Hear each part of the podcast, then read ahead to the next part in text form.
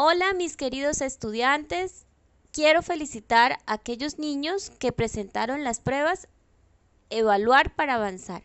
Y para los niños que no la han presentado, por favor hacerlo lo más pronto posible. Recuerden que con los resultados de estas pruebas, nosotros los docentes vamos a identificar sus fortalezas y oportunidades de mejora para que las próximas actividades que les vayamos a realizar, ustedes puedan superar esas dificultades que tienen.